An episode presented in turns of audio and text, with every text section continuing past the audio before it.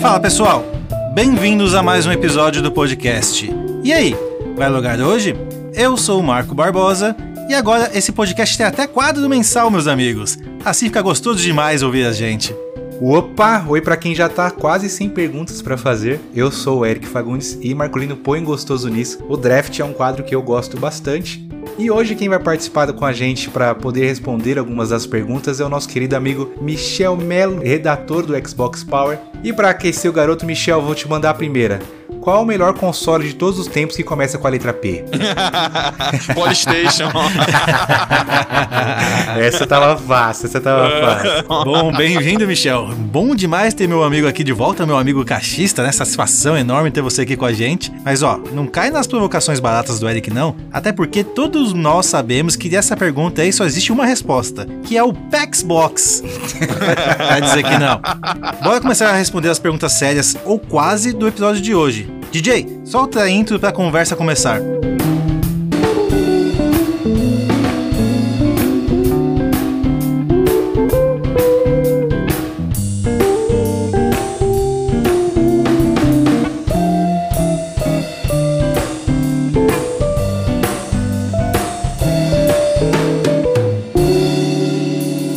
E aí, vai logar hoje?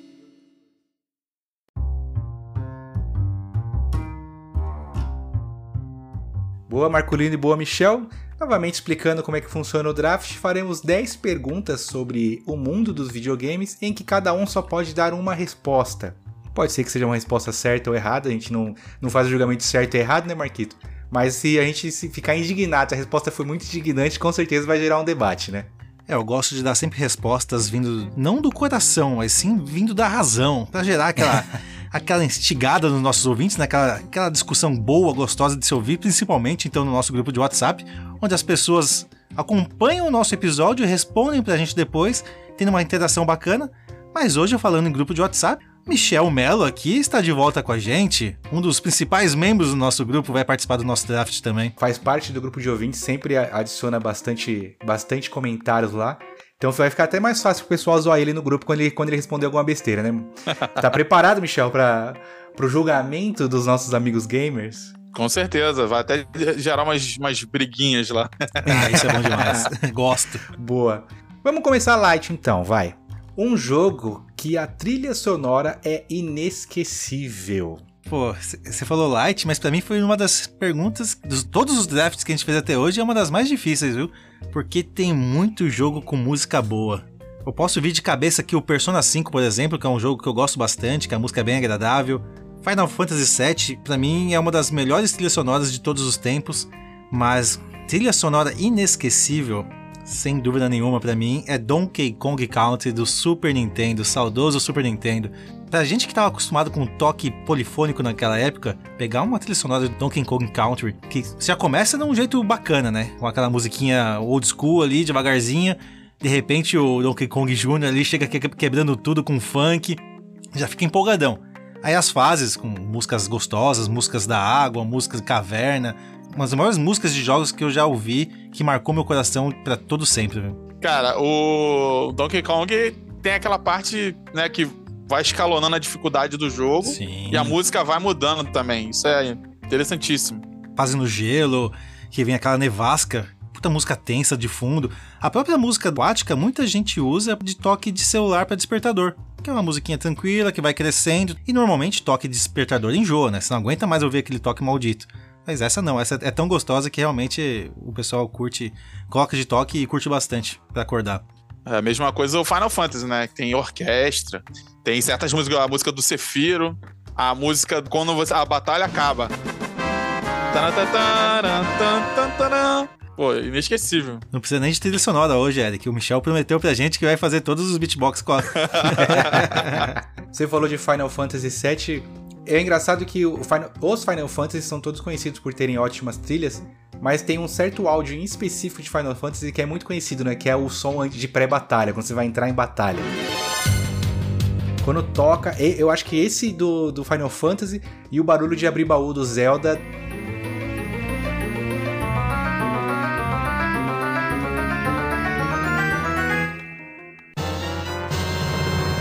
Quando toca, o cara já sabe, pô, é, tô abrindo, tô abrindo um baúzinho. Tanto que o pessoal usa bastante em memes, né?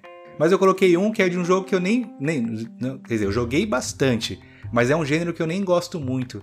Mas a trilha, sempre quando toca, você já também sabe que, do que jogo se trata, que é o Street Fighter de Super Nintendo.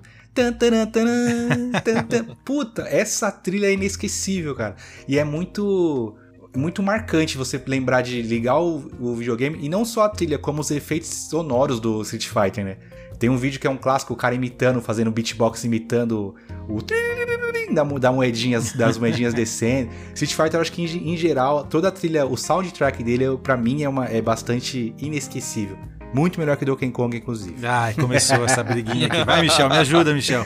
A trilha sonora que eu coloquei na, na minha foi o. Assim, eu fiquei dividido então eu coloquei o Metal Gear Rising. Não é nem porque, assim, o, o jogo ele não tem uma trilha, assim, marcante em relação a, aos efeitos, mas a, a música da, das batalhas é uma parada que surreal. Metal Gear Rising, né? Isso, que é o com o Raiden. Boa. Eu concluo que essa parte da trilha é muito pessoal. É. Não, não, vai, né? Tipo, é aquela coisa que as três respostas foram ótimas e certeza que o pessoal vai responder outras coisas que a gente vai olhar e falar, pô, verdade, essa trilha aqui é, é da hora. Por exemplo, Red Dead Redemption tem ótimas músicas e a gente vai fazer um episódio só sobre isso, né? Vamos lá, para a próxima, um jogo com boas side quests. Eu não diria que eu roubei nessa, mas eu me fiz valer da minha memória ruim. Então eu coloquei aqui um jogo que eu joguei recentemente e que as side quests são muito boas. E por causa dessas side quests, que na minha opinião ele é muito melhor que o antecessor dele. Eu coloquei aqui God of War Ragnarok.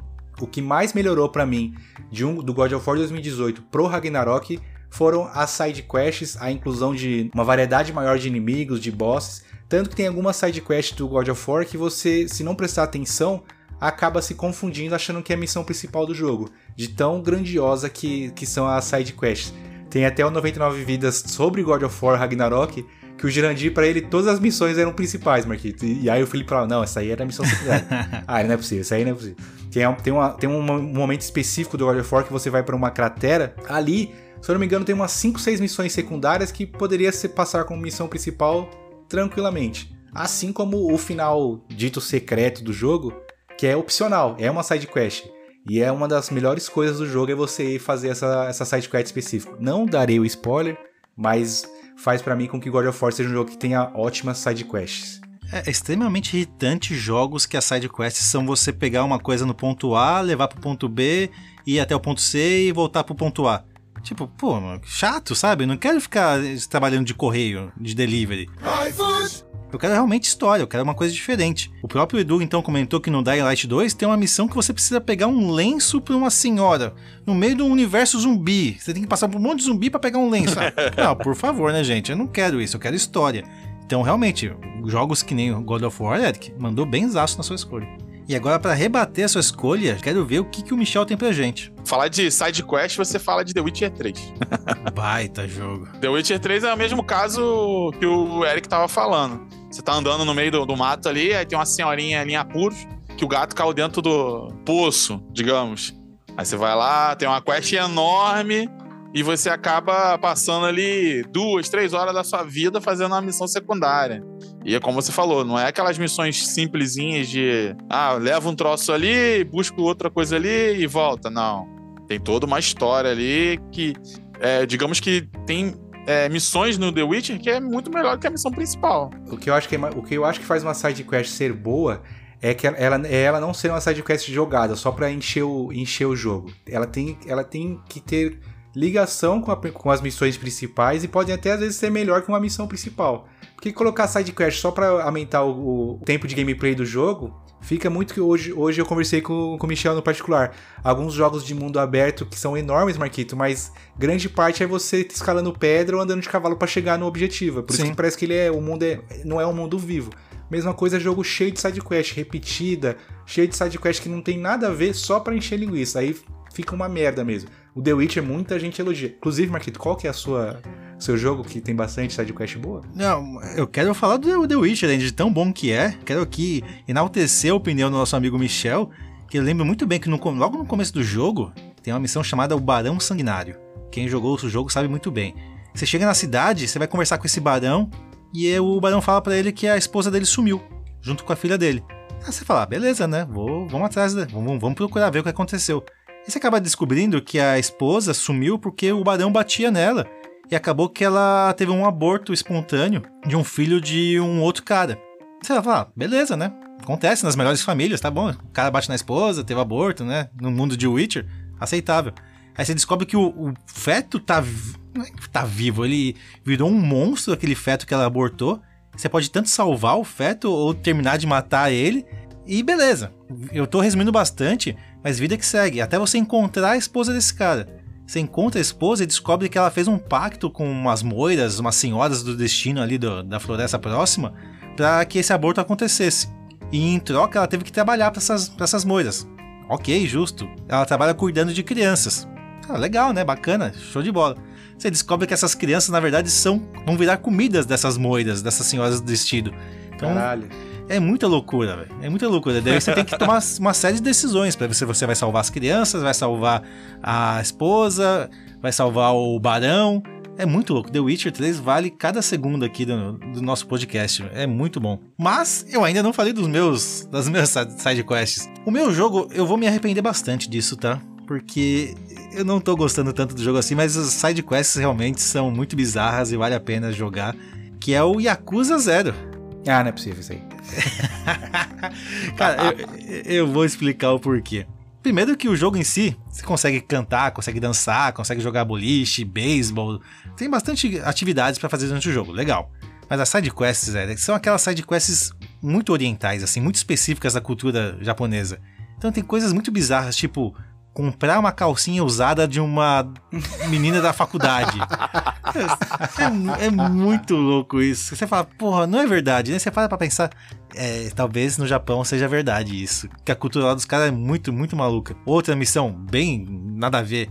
Sabe aquelas homens estátuas que ficam nas praças fingindo que são estátuas? Daí você bota uma moeda, ele se mexe? Você tem que ajudar uma estátua dessa a ir no banheiro sem que ninguém perceba. Então você tem que ficar fazendo, chamando a atenção do público para si, para que a estátua consiga, consiga ir de fininho e ir no banheiro. Cara, de onde que tiram isso? Me conta. São missões realmente muito bizarras que fazem o jogo se tornar divertido. A missão principal em si, a gente vai, te leva, é legal, é interessante a história. Mas as sidequests são o diferencial do jogo. Então, para mim, um jogo que tem sidequests legais é o Yakuza Zero. Acabei de dar um discurso sobre, não, sidequests legais são aquelas sidequests trabalhadas, que, que interagem com o principal. E chega o Marco, não, eu fui, eu fui lá pegar uma calcinha usada, e é isso. ah, mas faz parte do contexto, né? Fazer o quê? Não, tudo bem, tudo bem, faz parte do contexto. Vamos para a próxima então, né? Esta daqui foi em homenagem ao nosso convidado do dia, Marcolino o homem dos indies, não poderíamos deixar de fazer uma pergunta relacionada aos indies. Vamos saber qual é o melhor jogo publicado pela Devolver Digital. Porque a gente sempre. Outra confusão também, que eu achava que a Devolver era um estúdio, na verdade ela é uma publisher mas ela foca bastante em publicar jogos indies. Quem quer começar nessa daí? Deixa o homem começar então, né, Eric, já que ele é especialista em jogos indies. A minha resposta, eu até citei isso num podcast anterior, que é o Katana Zero. Katana Zero é maravilhoso. Baita joguinho. Não, você tem que jogar para você sentir o que é aquele jogo. Porque o, quem jogava muito ele que fez até a análise foi o Thiago, que era lá da nossa equipe e tal, que ele era especialista em jogos japoneses. E ele falava muito bem do, do Katana Zero, eu não sabia que era tão bom assim. Aí quando ele entrou no Game Pass, fui fazer o teste, aí joguei uma fase, outra. Quando eu entendi a proposta do jogo, eu não conseguia parar de jogar. Se eu não me engano, eu assisti uma gameplay do BRKS Edu de Katana Zero. Só que ele não fez série. Eu fiquei, puta, que, que merda, preciso achar. Só que aí deu preguiça de procurar um outro youtuber continuando dele, da onde ele parou. Mas eu gostei, gostei bastante do que vi. E ele é. O Katana Zero, assim como os outros que a gente vai falar aqui, é muito aquilo. Você baixa e fala assim, pô, isso aqui é um indizinho gostosinho de jogar, né? Não gostosinho nada. 10 horas. Não, eu digo assim, de, pô, 10 horinhas de gameplay. Sim, sim. E, e, e, é o que a gente falou agora há pouco, né? A intenção é que a gente se diverte e não precisa que tenha um gráfico absurdo, tenha uma não. puta narrativa por trás. Não, é só jogar por jogar. Seu, seu boneco faz isso, o objetivo é chegar em, em X lugar. Eu acho isso bacana. Eu escolheria o Katana Zero, mas eu vou te respeitar, tá, Michel? Não vou copiar a sua escolha, porque realmente é um baita jogo. Por mais que a gente elogie muito a Devolver, eu acho que os jogos deles são meio parecidos, assim, eles têm categorias parecidas de jogos. Tem cinco jogos iguais de uma categoria, cinco jogos iguais de outra categoria, mas o Katana Zero dessa categoria de de, de One Death, assim, é um dos melhores que tem. Tem o Hotline Miami também, que é um baita jogo, na mesma pegada do Katana, mas eu vou, eu vou respeitar a sua escolha e vou escolher um outro que talvez até vou roubar do Eric essa escolha, hein, Eric? Peça só, veja só você. É um jogo que você falou muito bem recentemente, zerou ele, que é o Minute. Ah, muito bom. O Minute não tem como ser ruim, né? É um joguinho feio, do jeito que a gente gosta. Um joguinho horroroso. Lembra um jogo, lembra muito o jogo de Game Boy, até. Eu acho que a ideia dele deve ter sido pro Game Boy, não é possível, porque monocromático, é, bonequinhos quadrados. É um clássico do Game Boy, o primeirão, tá? Não é o Game Boy Color, nem o Game Boy Advance, é o primeirão Game Boy mesmo. Mas o, o legal do Minute é aquilo, né? É um jogo de tentativa e erro. Você tem um minuto para fazer uma ação e conseguir alcançar certos objetivos no jogo em um minuto. Não conseguiu em um minuto? Desculpa, meu amigão, começa de novo e você tem mais um minuto. Tá bom, tudo que você fez naquele minuto se mantém? Se mantém. Menos mal assim. Mas é meio que frustrante você tá chegando perto do objetivo e ter que, ai meu Deus, vamos lá de novo, começar tudo do zero nesse minuto que me resta. O legal é que você vai é, evoluindo e liberando novas possibilidades. Então você vai liberando novos locais para recomeçar o jogo. Você não, não vai mais recomeçar daquele local. Você vai liberando itens novos no jogo que vai te ajudar então a conseguir novos alcançar novos objetivos. E, bom, eu não sei a história do jogo, tá? É um jogo muito maluco que você começa com uma espada amaldiçoada e, e vai. Por isso que você até tem um minuto só de vida por conta dessa espada amaldiçoada. Então você tem que destruir essa espada. E você tem que ter. É um jogo que demora, vai. Se você jogar numa, num ritmo bacana, de 3 a 4 horas. Então imagina, 4 horas dividido por 60 segundos, quantas vezes você tem que, tem que usar para terminar o jogo. Bom, eu sabia isso, era com maçã. E por conta disso, não é um jogo para todo mundo, não é um jogo simples, né? Não é um jogo que qualquer um vai pegar e vai gostar, por conta dessa mecânica de repetição, repetição, repetição. Mas é um jogo muito bem feito, muito gostoso de jogar. Morrer em cima de onde você tem que chegar. Quando, quando um minuto acaba, na verdade não é frustrante, é motivador, né? Não, puta, agora eu já sei, agora eu vou lá, agora, agora vai. tá chegando, tá chegando. Uma boa escolha, Marquito, boa escolha. Muito obrigado, meu amigo. E a sua escolha, então, já que eu não roubei ela, deve ser um jogo bem diferente. É, então, eu vou remar um, um, pouco contra a maré. A gente falou sobre jogos indies serem diferentes no gráfico, arriscarem mecânicas novas e ousadas. Ah, na verdade, assim, da Devolver Digital, o jogo que eu mais jogo, já falei várias vezes aqui, é o Enter the Gungeon. Mas eu achei que seria muito óbvio eu falar novamente de Enter the Gungeon. Então eu resolvi escolher um jogo que eu ainda não joguei, mas para mim é o melhor jogo da Devolver Digital pelo tanto que eu quero jogar e porque, pegando o gancho do que eu comecei falando, ele nem parece um jogo indie. Eu coloquei aqui o Death's Door, que é o joguinho do, do Corvinho, que é tipo um Souls-like do Corvo, né? E ele rema bastante contra a maré, porque ele parece realmente um jogo. Não é um AAA, mas ele seria um Double A, vai. Ele entraria nessa, nessa categoria para mim. É um jogo muito bem trabalhado, é um joguinho longo, e eu ainda quero muito jogar ele concorreu a, ao GOT, não é igual o Cut of the Lamb, que também já. Acho que a Devolver já tá mais nessa pegada de indies mais pra, pra cara de indies grandiosos, né? Que o Cut of the Lamb também é um baita jogaço.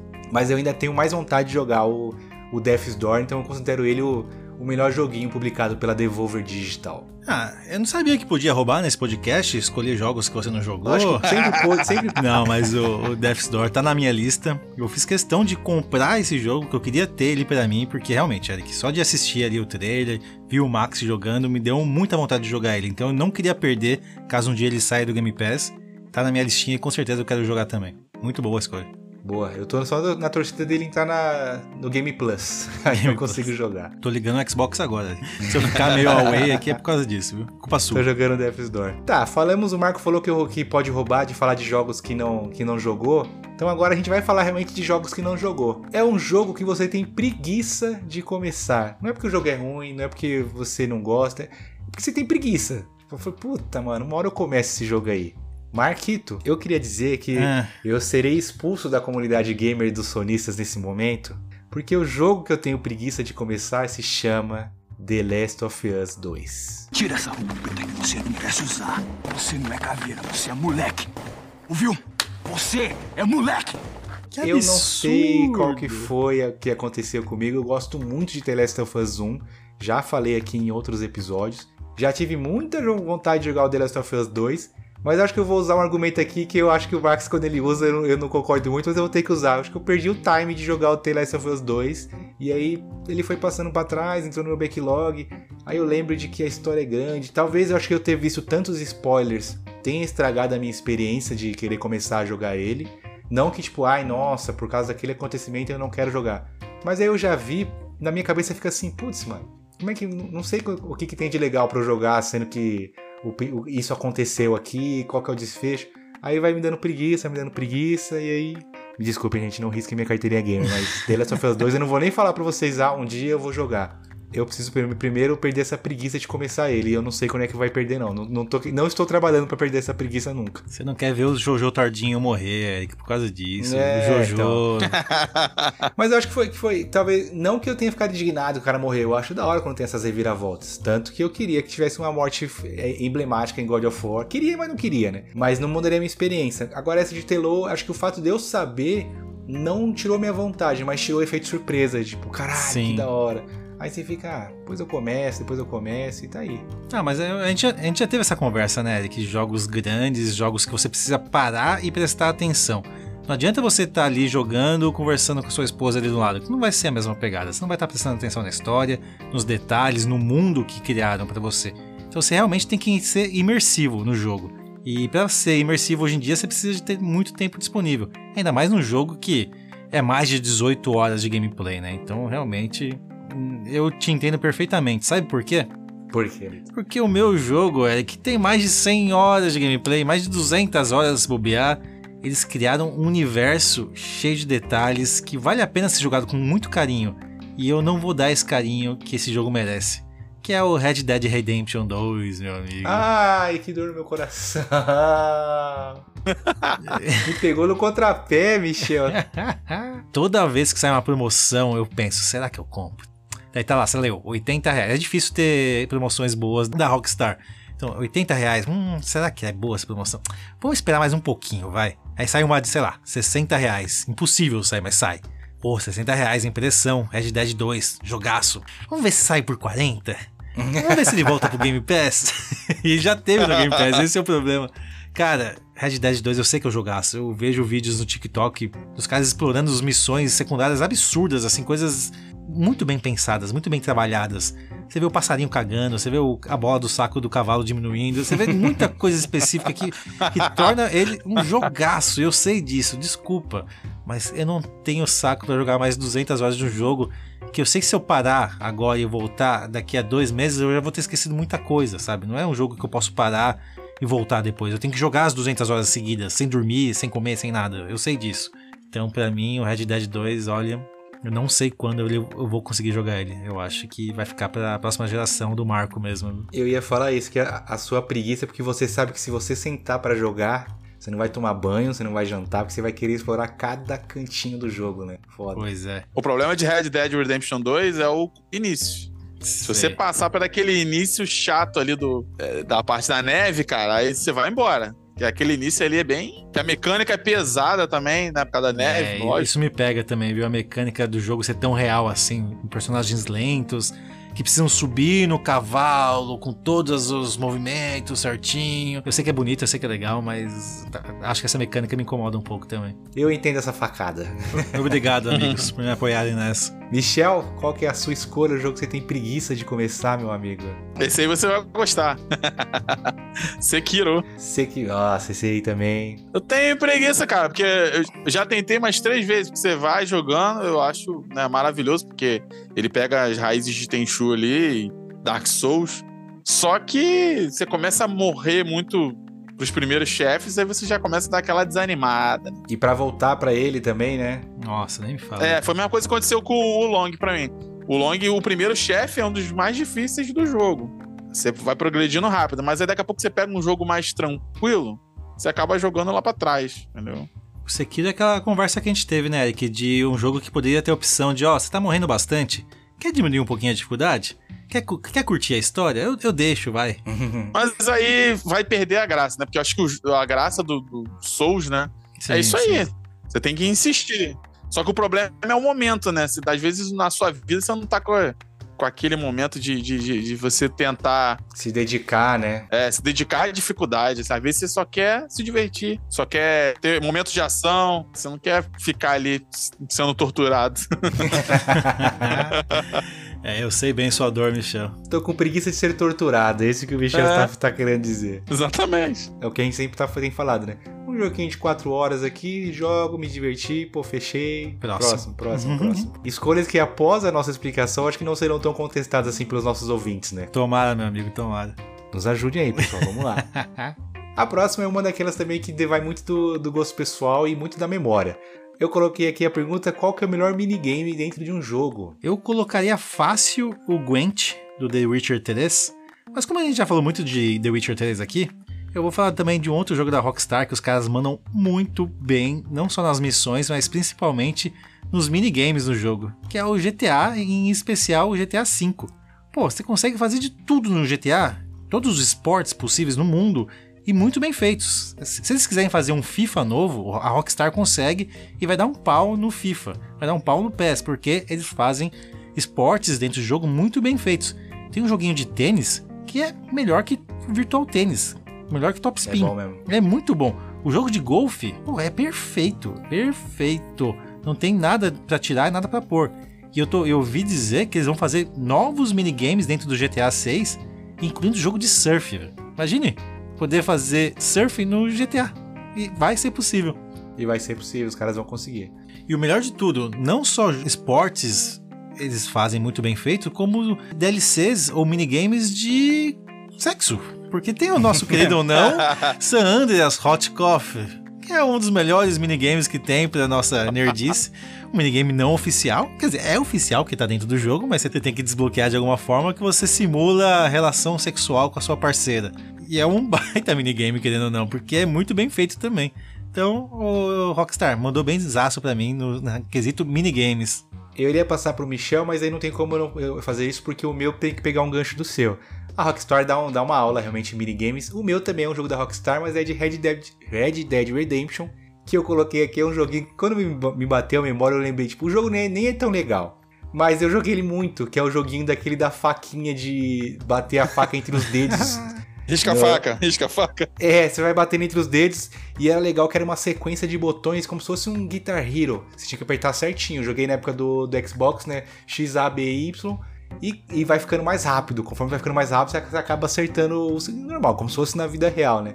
Cara, tinha dia que eu não queria fazer nada, eu só encontrava um, um salão, entrava lá e procurava o joguinho de dar faca. E ficava. tá. O poker também, pra quem gosta do, do Red Dead, é muito bem feito. O Blackjack é muito bem feito também. Eu acho que não tem uma empresa que faça me- minigames melhores do que a Rockstar dentro dos seus jogos, Marquinhos, isso é verdade. Aí por isso que eu coloquei esse jogo da faquinha, porque pra mim é um dos que eu mais me diverti jogando. E o que acontece quando você erra no jogo da faquinha? Tem alguma consequência? Você vira, você pode concorrer a virar presidente do Brasil, né? Porque vai só perdendo os, vai descer perdendo os dedinhos, vai descer, vai descer pano. É Que muito loucura. legal a animação, é, é bacana, é bacana. Então eu coloquei esse aqui como o melhor minigamezinho. Se eu fosse falar de um pior, eu colocaria o jogo de cartas do Final Fantasy IX, porque eu joguei milhões de horas sem entender nada, só ia no osmose, assim, ó, Que absurdo. Eric. Não, mas não é o do 9, Marquinhos, o do 9 é um dos piores que tem. Não, é muito bom. Bom. É, é ótimo. Nossa, nossa, eu achava horrível. O pessoal elogia muito do 8. Michel, te dou a palavra. Então, é, eu, eu até ia citar o, a minha escolha anteriormente era em relação ao Wolfenstein New Order, que tem o jogo do Wolfenstein lá dentro. Nossa, É, que legal. o Wolfenstein Que antigo. hora. E eu passei várias horas jogando ali, lembrando lá do, do- dos clássicos, né? Doom, Wolfenstein. É, O Doom Eternal tem também, né? O jogo clássico dentro dele. Isso. Aí, só que eu coloquei o, o Final Fantasy VIII, aquele jogo de carta, porque era uma coisa que eu gostava muito no, no- Além de você perder horas lá no Final Fantasy VIII, né? Upando o personagem, eu jogava muito aquelas cartas. Você ia nas em outras cidades pra coletar as cartas raras dos summons, né? Então, eu achava um joguinho bem legal. Às vezes eu não entendia quase nada, mas o prazer de você ir lá coletar as cartas era uma parada bem legal. Me irritava muito o jogo de cartas do Final Fantasy VIII, porque tinha cidades que a regra do jogo era uma regra boa. Isso. É uma regra que você conseguia escolher as suas cartas numa boa. Se você perdia, você perdia uma carta só, tal, legal. Só que se você fosse pra uma outra cidade que as regras eram diferentes, aí começavam umas regras muito malucas, né? mas muito malucas mesmo. E o problema é que, não é, que aquela regra daquela cidade você pegava pra si. Então, todas as outras cidades que você fosse, você ia levar junto aquela regra. Aí o Nossa. jogo se tornava muito difícil. Aí pra você perder aquela regra era um saco, que você tinha que ficar indo pra cidade, voltar de cidade, até perder a regra. Eu joguei recentemente o Final Fantasy VIII.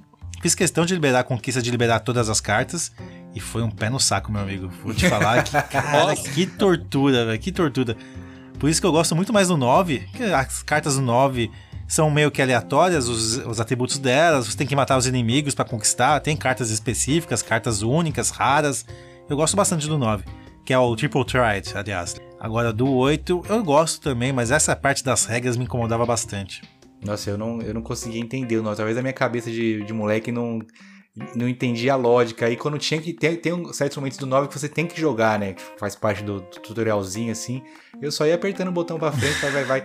Não sabia que tinha um negócio, a carta tinha uma setinha apontada na diagonal dela. Eu não sabia. Falei, putz, não tô entendendo. Aí passa. E Eu, eu tinha na minha cabeça na época que eu jogava muito Yu-Gi-Oh! Forbidden Memories. E eu ficava tentando relacionar com Yu-Gi-Oh! Que era, sei lá, de acordo com ataque, com defesa. Como não fazia lógica na minha cabeça, eu achava horrível. Não. Você é burro, cara. Que loucura. Como você é burro. Mas na verdade, Marquito e Michel, se tem uma coisa que eu entendo muito bem, que é fácil de entender, é o nosso sorteio para os ouvintes do nosso podcast. Todo episódio a gente solta uma frase-chave, quanto mais frases-chave vocês mandarem pra gente, mais chances vocês têm de ganhar um gift card no valor de 50 reais, certo, Marcolino? Muito bem, Eric. É sempre um mistério, é sempre uma emoção pro nosso ouvinte saber em que momento é a frase, mas mo- emoção maior ainda é saber qual frase que será de hoje, meu amigo. A frase de hoje, Marcolino, tem muito a ver com nossa, a nossa resposta sobre as side quests. É a maior frase que você soltou hoje. Calcinha de adolescente, Marquito. Essa vai ser a frase-chave. Que do absurdo. episódio de hoje do nosso draft. Que absurdo. Que vai ser é sempre uma frase que, que, é, que é emblemática. Geralmente é o Marco que solta essa frase, porque geralmente sou eu que escolho, né? Então eu jogo, eu puxo pro lado dele. Não, eu fico imaginando os nossos ouvintes mandando DM pra você, calcinha de adolescente. Daí a esposa É. pega e olha. Ah, que porra é essa que tá mandando calcinha de adolescente, seu maluco? Fica aqui a explicação se vocês quiserem gravar e mandar pra esposa. Eu, Eric Fagundes, me prontifico a dizer que sim, tem a ver com o episódio esta frase, não tem nada a mais. Essa calcinha vale 50 reais, né, Eric? É, vale 50 reais. certo pra você, Marquita, a frase? De acordo, meu amigo. Falou, tá falado. É isso então. Só mandar pra gente pra concorrer no final do mês ao gift card e bora voltar pras perguntas.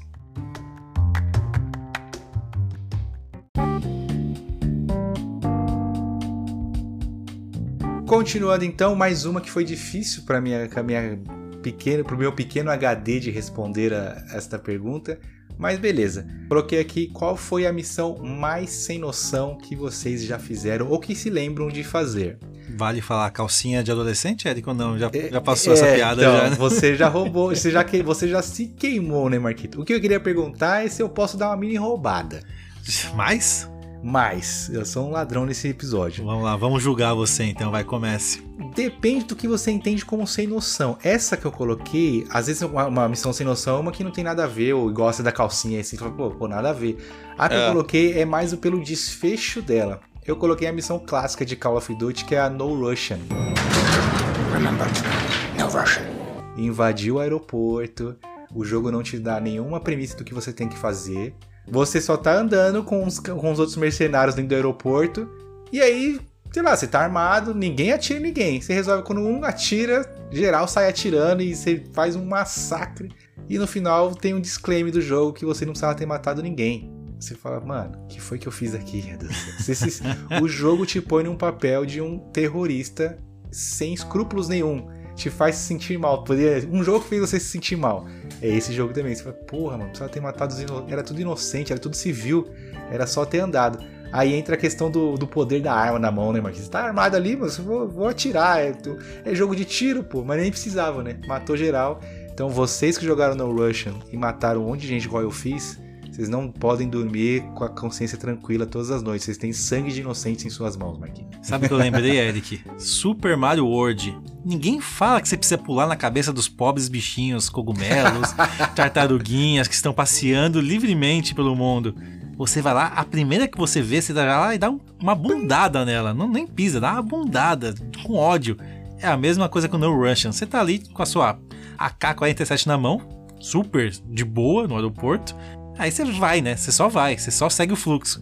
É uma boa escolha, Eric. É uma Essa, essa fase é uma, é, uma- é uma autocrítica, né? Ela se critica e, e, e- e critica quem tá jogando. É uma, é uma doideira. Uma doideira. Essa do Mario foi boa, né? Porque tipo, você pode pular por cima dos bonecos, não Você precisa pode matar só ir, ele. velho. Nem é obrigado a matar ninguém no jogo. Acho que nem o Bowser você precisa matar as E bobeiras. outra, não é culpa deles se o, se o Mario é alérgico a toque, né? Porque os caras só encostam nele e ele morre, porra.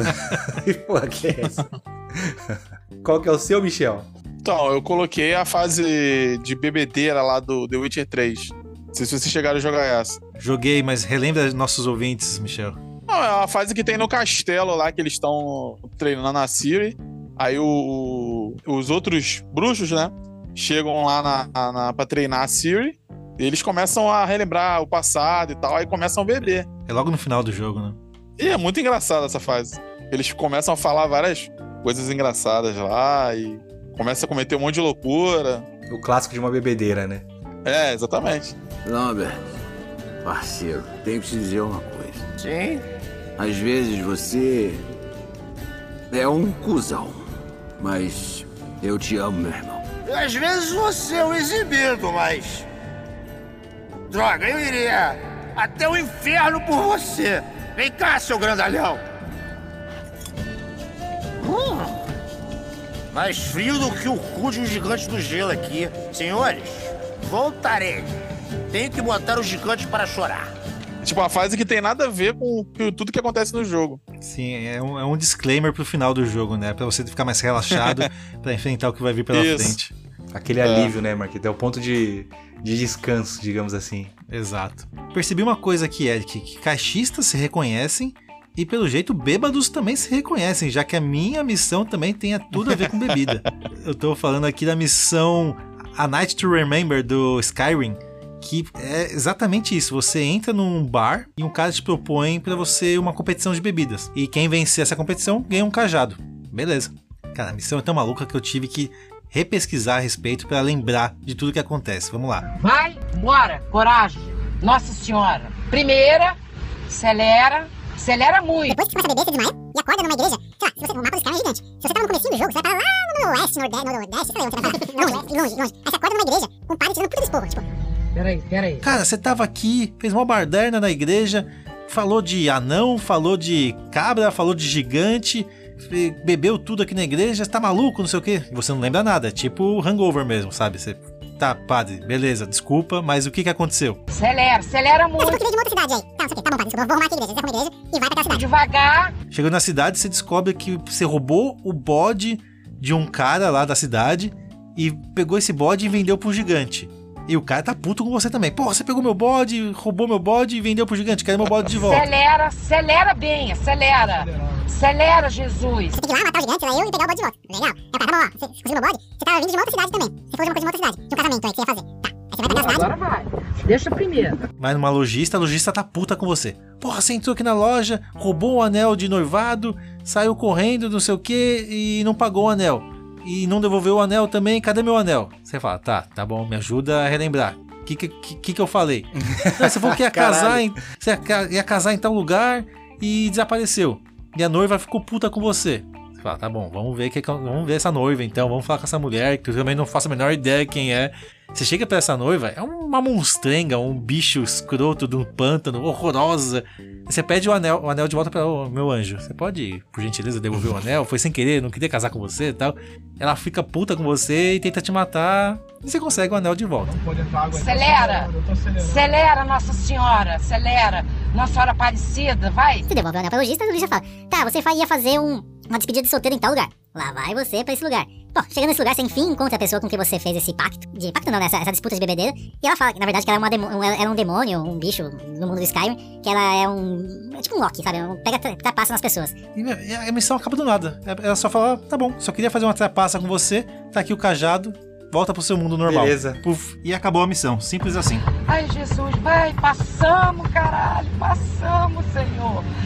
É, porra, caralho.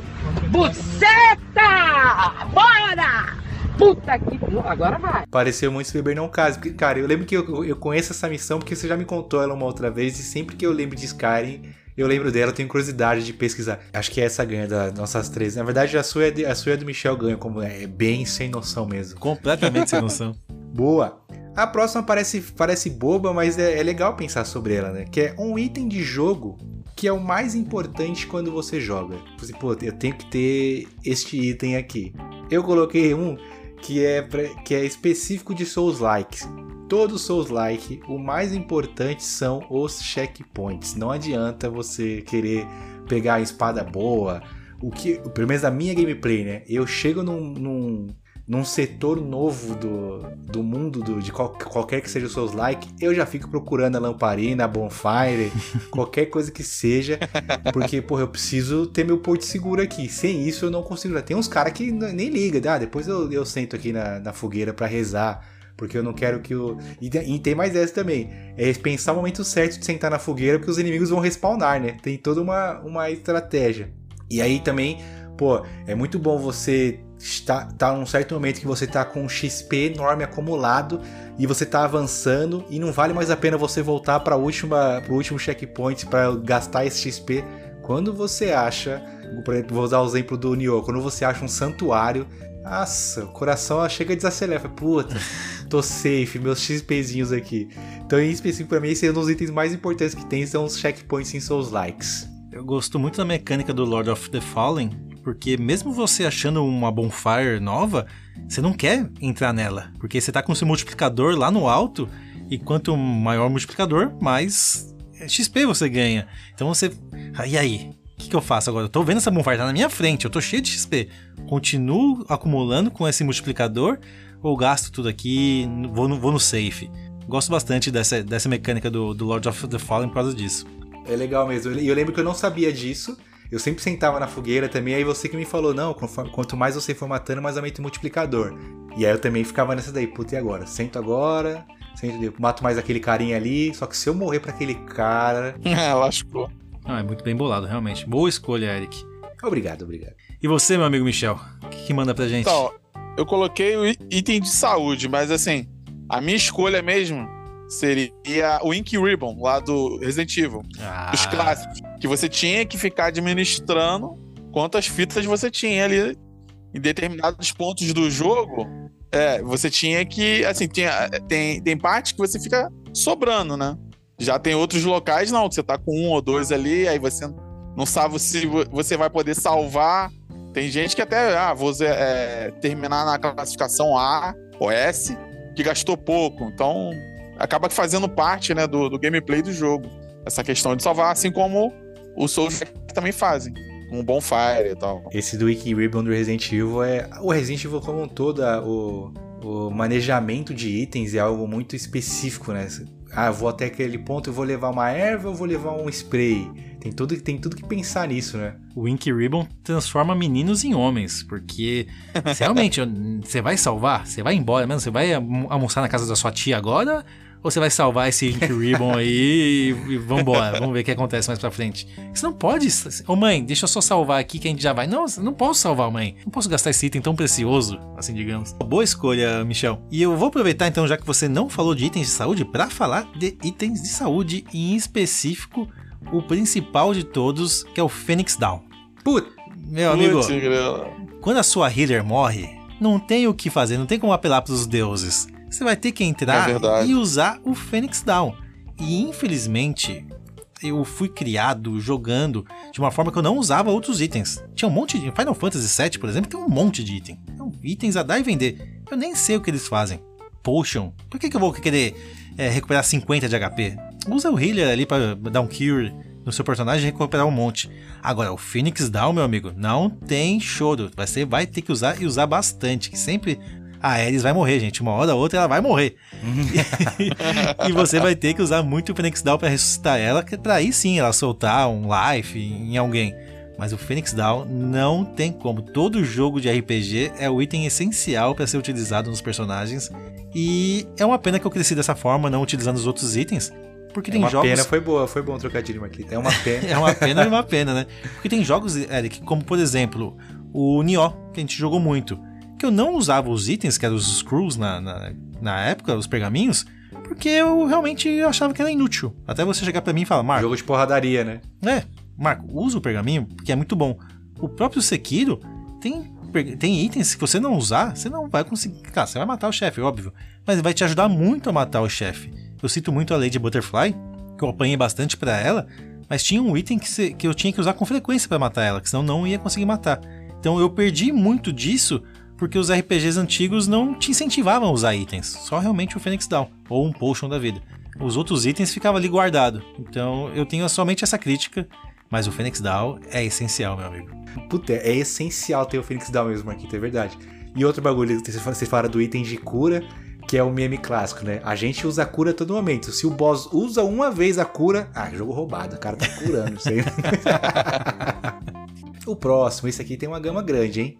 Qual é o melhor jogo de super-herói, na opinião de vocês? Ou um jogo que vocês consideram muito legal de super-herói, vai? Eu vou pro diferente, tá?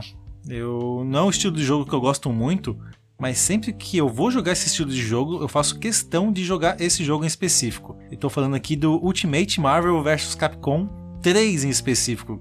Capcom presents Marvel Comics. Ultimate Marvel vs. Capcom 3. Que é um jogo de luta, obviamente, que envolve então os personagens da Marvel e os personagens da Capcom, ou seja, o melhor dos dois mundos. Quem nunca quis jogar com o Ryu e o Wolverine no mesmo time? No Marvel vs Capcom é possível isso. E o mais legal desse jogo é que são os combos que enchem a tela, né? Não tem como errar. Você vai pegar o Wolverine, ele vai dar aquela garra nele, vai lotar a tela, os efeitos são muito bonitos, as animações são muito legais, os personagens são únicos. Muito dos personagens hoje que a gente vê no Marvel Snap tem no Marvel vs Capcom. Sim. Então, tipo, já tava ali.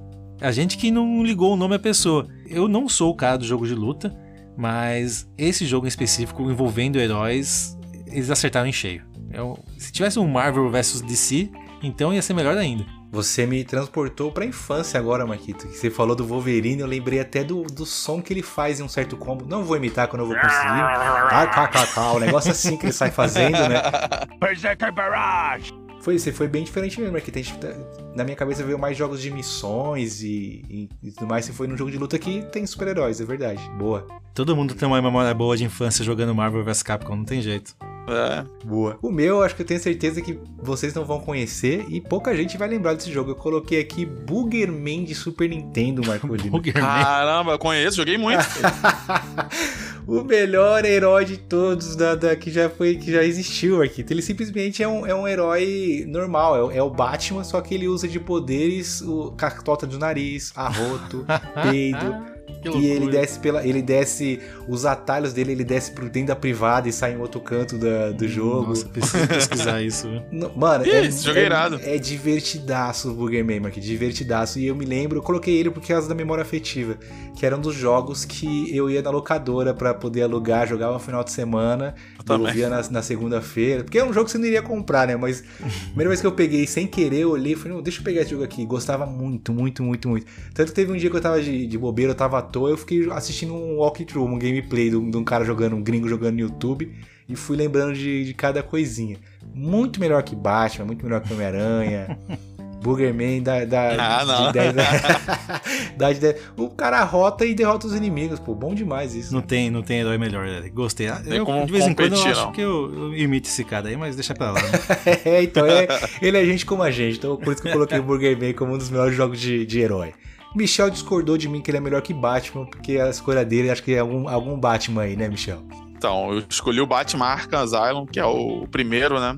Eu, assim, eu sou suspeito pra falar de Batman, que é um dos heróis que eu mais gosto. Desde moleque tinha Batmóvel, sempre gostei, né?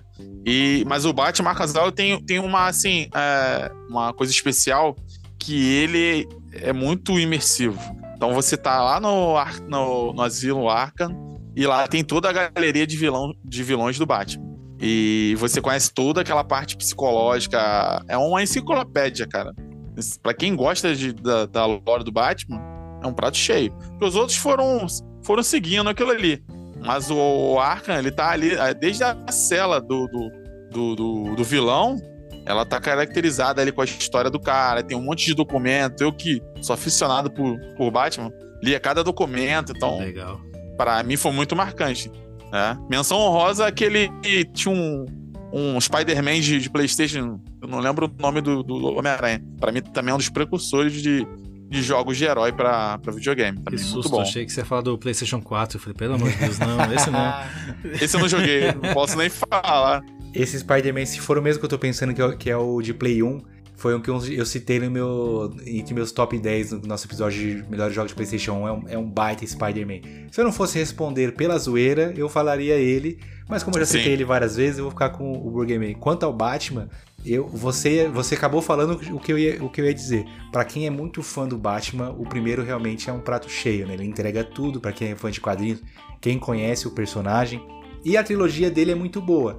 Eu não sei dizer qual que eu acho que eu acho mais legal. Você como um fã maior pode afirmar melhor do que a gente que um, que um é melhor. Mas é, é um jogo que é feito com muito respeito a, ao personagem, né? Tanto um, quanto dois, quanto três. Eu também gostei bastante de ter jogado os Batmans. Apesar de eu achar que o Batman é um super-herói que eu vou te contar. ah, não, aí não, aí não, aí não. Te brinca hoje em dia, né, que muitos jogos são DLCs dos jogos passados, dos jogos antecessores, mas realmente, os três Batmans são muito diferentes entre si, e o primeiro, mesmo sendo um mundo mais fechado, ele consegue ser bem imersivo mesmo, sabe? Você entra bem dentro do hospício. Então, realmente, é um jogo muito bem feito, que a progressão dele é muito boa também. Você vai liberando armas novas, fazendo você voltar atrás, vendo coisas que você deixou para trás lá no começo do jogo, liberando novas áreas, liberando novos chefes, novos, novos personagens. É um baita jogo. Eu não sei, eu ainda também não sei se eu fico com ele entre o primeiro, o segundo ou o terceiro. Eu gosto muito do terceiro, o, o andar de Batmóvel ali pela cidade, é, explorar toda a cidade, voar, entre aspas, pela cidade. O Coringa é muito bem feito. É uma trilogia excelente. Quem não jogou vale muito a pena. Não, não envelheceu mal esse jogo, pelo contrário, envelheceu muito bem. Tell me something. You've never let me catch you this easily. What are you really after? Oh, nothing much. Hundreds dying in pain and fear. All their meaningless lives brought to a horrifying conclusion. All thanks to you and a book of matches. Was that the answer you wanted? Vamos lá então, o próximo é. Essa também gera bastante. Não é polêmica, né? Mas tem bastante respostas, algumas muito erradas, tá? Qual é o melhor Assassin's Creed de todos os 47 que foram lançados? Posso ousar? Pode usar. E, aliás, essa pergunta geraria até um episódio completo só sobre esse jogo, né? Ah, com certeza. Pode até me, pode me chamar. Boa, boa. boa. Cara, para mim, o melhor de todos, sem sombra de dúvidas, é o primeiro. E é o primeiro que é o mais odiado de todos. Olha lá. Eu acho uma merda o primeiro. É, não, mas aí, eu vou te levar lá para trás, tá, Eric? Lá pro Xbox 360, pro PlayStation 3, sei lá eu quando foi lançado esse jogo. Que jogo tinha parecido com Assassin's Creed? Que jogo você podia entrar no mundo, fazer parkour, subir num universo grande, que nem o Assassin's Creed é. Bonito também, é um jogo bonito de se jogar Jogo gostoso, com uma mecânica legal, diferente, nunca vista antes. Me fala um jogo parecido com esse. Ah, você tá perguntando já pro cara errado, que minha memória é uma beleza. Né? Você tá dizendo que não tem, você pesquisou, né, Marquinhos? não tinha. Tá bom, vai ter coisinhas talvez relacionadas tal. Michel, não sei se lembra alguma coisa. Prince of Persia. é. Ah, mas o Prince of Persia é um mundo fechado, né? Não é um mundo aberto, entre aspas. Era um negócio é, fechado. Não tem, não tem nada parecido com. Não tinha, pelo menos, nada parecido com Assassin, Assassin's Creed quando lançou.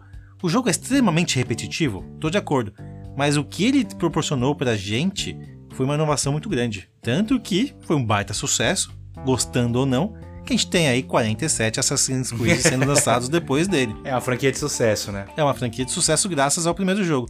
Eu sou muito satisfeito de ter jogado, ter feito minha 1000G nele, ter feito missões repetitivas mas valeu a pena, porque para mim foi algo muito inovador. Eu prezo muito por franquias que gostam de inovar e Assassin's Creed 1 inovou bastante. Tá, né? Continuo achando uma merda, mas eu entendi o seu, seu argumento. Uma merda justificada. Uma merda justificada. Muito obrigado. O meu, Marquito, eu, eu tava numa dúvida boa entre dois, dois Assassin's Creed, porém eu coloquei um aqui que quando eu joguei, todo o desenrolar dele e o final dele me fez ter aquela sensação de caramba, acabei de jogar um jogo muito bom. Não que jogos que eu gosto eu não falei isso, mas nesse, nesse Assassin's Creed em específico, foi aquela coisa assim, caralho, velho, que desfecho top, que final maravilhoso, que é o Assassin's Creed Origins. Aliás, desde o começo dele eu já achei ele maravilhoso, porque ele mudou, ele deu um reboot na franquia, virou um RPG E era algo que eu acho que, pra, na minha opinião, precisava ser, ter sido feito no Assassin's Creed. Ele, todo, ele é todo é, trabalhado para ser um RPG, né? Para ter árvore de habilidade, para ter esquema de level, e ele não tinha. E os caras colocaram, conseguiram colocar ele no Origins muito bem. E sem contar que é contando a origem do Assassin's Creed e aquele final mostrando também a origem. Mostra a origem de tudo, jogo é isso, né? Assassin's Creed, vou te mostrar a origem de tudo. Mostrando a origem do símbolo do credo, mostrando a origem da, da Raiden Blade. Tudo faz sentido no jogo e é tudo muito bem encaixadinho. Então você falou que ah, o Assassin's Creed 1 é o que fez com que a franquia é o que ela é hoje. Para mim, o Assassin's, Creed, o Assassin's Creed Origins é o que explica para todo mundo o que é Assassin's Creed. Olha, é isso daqui. Foi por causa disso que surgiram esses outros 47.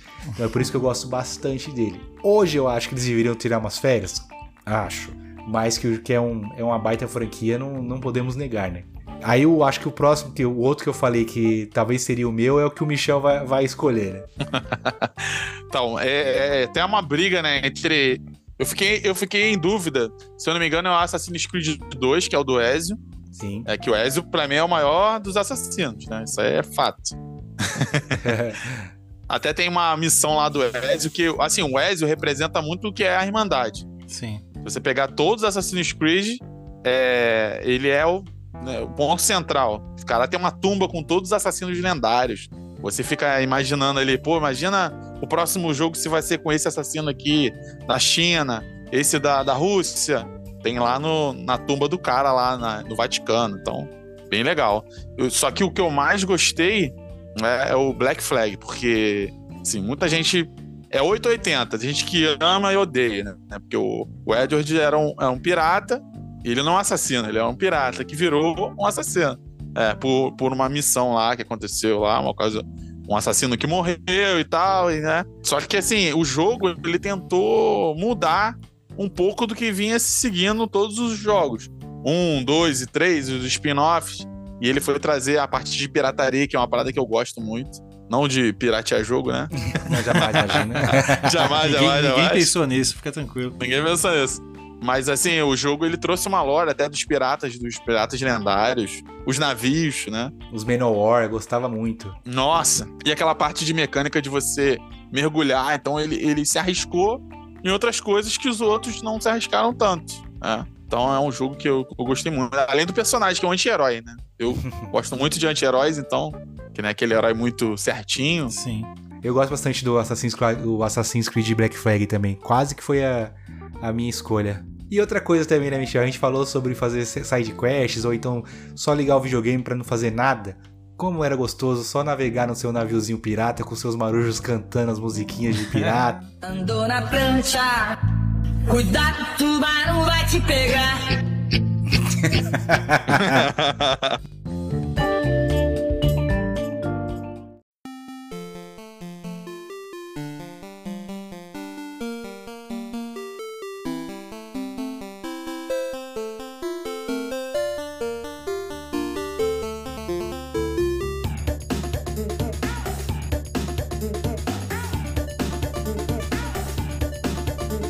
Quer apoiar esse podcast e de quebra concorrer todo final de mês a um gift card no valor de 100 reais? É muito fácil, é só você entrar em apoia.se barra vai apoiar hoje, que é o nosso programinha de apoio coletivo. E além disso, as empresas que quiserem anunciar no nosse podcast é através do Apoia-se que elas conseguem também.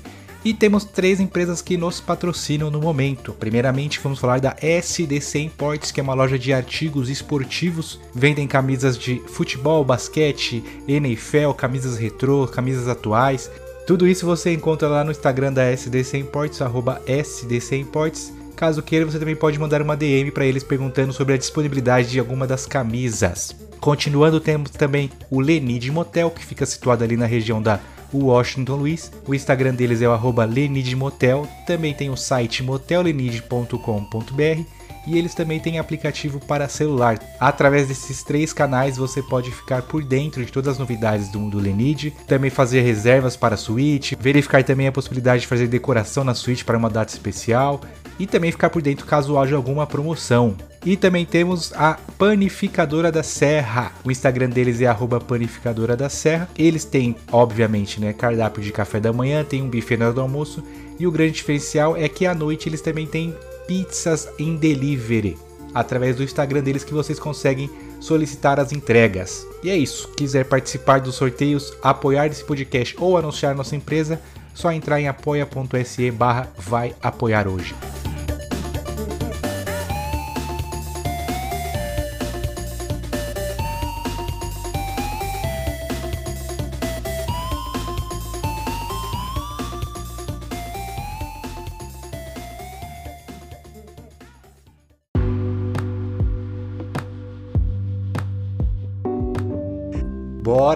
Deixei uma última aqui pra gente que não poderia terminar esse episódio sem uma mini polêmica, né? Ou então botar todo mundo em, em saia justa. A gente precisa dessa? A gente precisa dessa, não pode realmente só encerrar o podcast por hoje. Obrigado, pessoal. Fui! Este é o momento que os ouvintes mandam no grupo. Caramba, hein, Eric? Falou aquilo lá, hein? Eita, Marco. Ou então quando o Michel falar qualquer coisa de, de alguma da franquia, mas Michel, aquele dia que você citou esse tal jogo aqui, vai todo mundo agora instalar um telhado de vidro no grupo de, de ouvintes. Ah, já coração, vamos lá, vai. Um jogo que você gostaria que fosse exclusivo do seu console, mas é da concorrente. Pô, é você podia ter parado só no. Podia ser exclusivo do seu console. Eu ia falar um Halo aqui, sabe? Só ah, seguindo. Eu queria que Halo fosse só meu, né? Não, não, não, não, não, não, não. Tem que ser do concorrente, então. Tem que ser do concorrente. Eu coloco o jogo que eu defenderia num save point, inclusive. Rise Sons of Rome. Eu gostaria que ele fosse um exclusivo de, play, de PlayStation por dois motivos. O primeiro é porque a Sony trataria ele muito melhor do que a Microsoft tratou. Não vou deixar de dar uma farpa aqui. E segundo, porque eu acho que a IP não teria morrido. Ela, ela, ela teria sido, sido continuada. Muito porque eu falei de ser melhor tratado. Falei brincando, mas é verdade. Eu acho que a, a Microsoft abandonou o Rise por ela não ser, ele não ser um jogo é, Microsoftiano, né? Que a galera não gosta de jogo com narrativa. E é um jogo mais a cara. É um jogo que tem cara de jogo de PlayStation. Um jogo que tem uma, uma história antiga por trás, tem uma gameplay em terceira pessoa. Então eu gostaria muito que ele fosse um exclusivo de PlayStation, que ele teria mais sequências. Eu sinto, eu sinto bastante por esse jogo ter sido deixado de lado. Eu demorei para jogar Rise, tá, Eric? Eu não joguei logo no lançamento que nem você. E uhum. mesmo assim gostei bastante do jogo. Então, realmente, sinto muita falta de uma sequência, de um remake, que seja. Jogaram fora uma baita ideia. Qual que é o seu, Marquito? Ah, tá bom, vai. Já que eu tenho que escolher um jogo desse console maldito aí, eu vou pegar aqui o Zelda, então, obviamente. Baita bom, jogo. Bom. Não, não, não vou, não vou pipocar, não. Não vou pegar um jogo da, da Nintendo. vou escolher um jogo, sim, da Sony, do PlayStation. O melhor jogo de todos. Astro do Playroom. Não, tô brincando também, calma. Não, gente, calma, relaxa, respira. Eita, como exclusivo esse. Cara, não, não tem outro jogo sem ser esse, Eric. Como alguém que gosta de Souls, eu quero, queria muito jogar Demon Souls no meu Xbox Series X.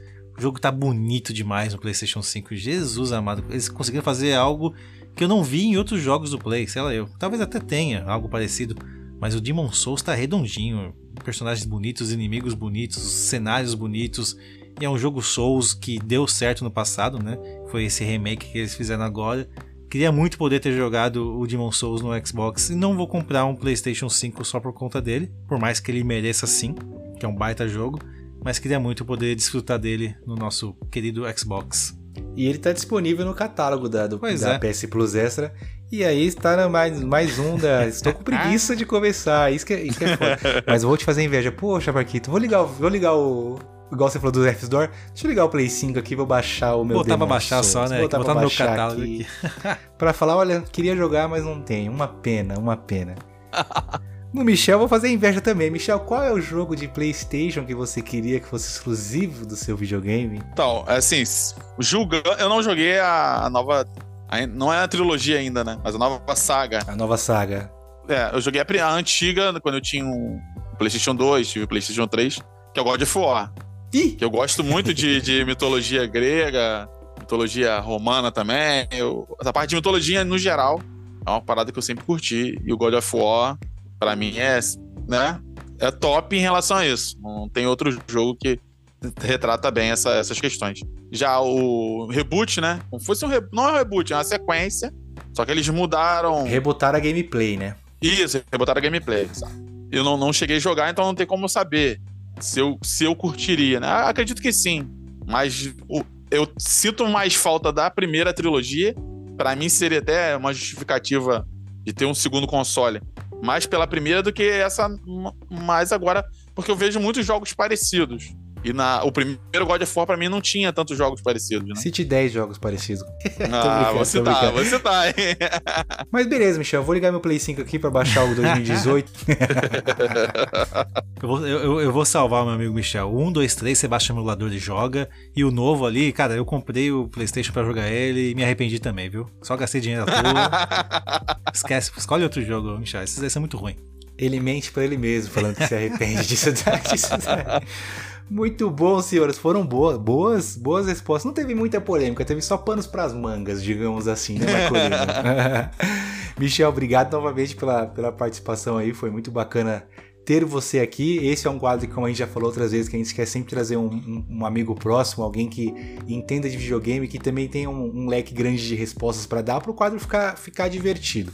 Então foi muito bacana ter você aqui quiser aí passar suas redes sociais pra galera te seguir, ficar sabendo das suas resenhas, fique à vontade. Gostei muito de participar. Vocês podem me chamar sempre. Inclusive, quiser chamar sobre Assassin's Creed, pode chamar que eu conheço bastante. Boa, boa.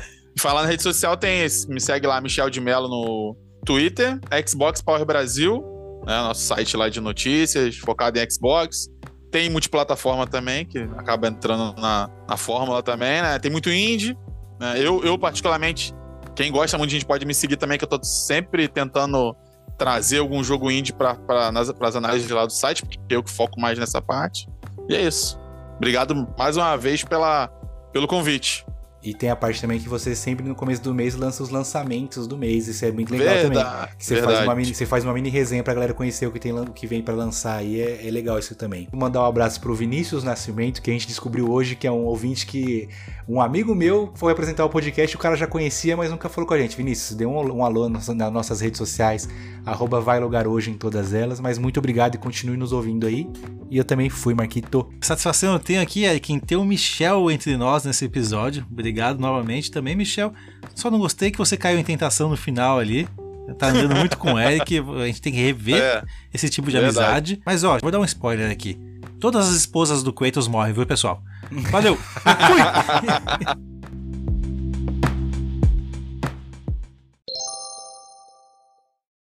Way up she rises, way up she rises, way in the morning. What will we do with the drunken sailor? What will we do with the drunken sailor? What will we do with the drunken sailor? Early in the morning.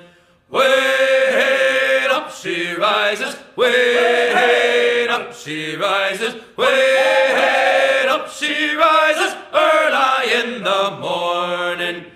Put him in the scuppers with the hose pipe on him. Put him in the scuppers with the hose pipe on him. Put him in the scuppers with the hose pipe on him. Early in the morning.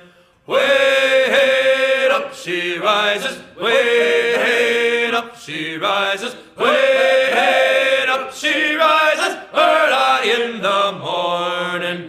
Put him in the brig until he's sober. Put him in the brig until he's sober. Put him in the brig until he's sober. Early in the morning. Way up she rises, way up she rises, way up she rises early in the morning.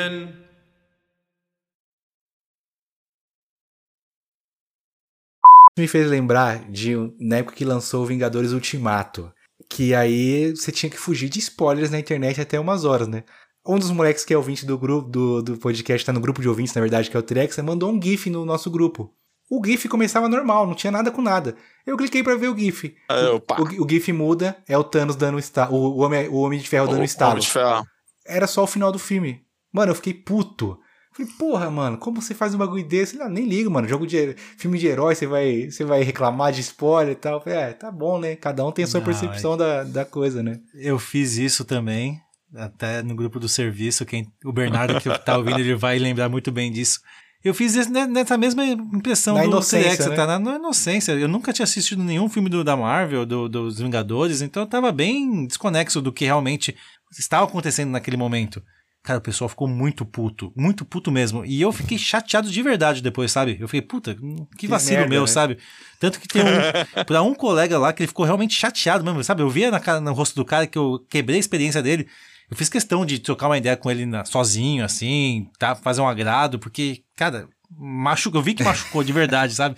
E eu fiquei, se eu tivesse uma oportunidade de estralar o dedo e voltar atrás ali no, no É, tempo, Fazer o bagulho. Tá... eu, eu teria me me arrependido de ter feito isso e não teria feito. Porque, puta, realmente quebrei a experiência de muita gente que gosta bastante desse, desse universo.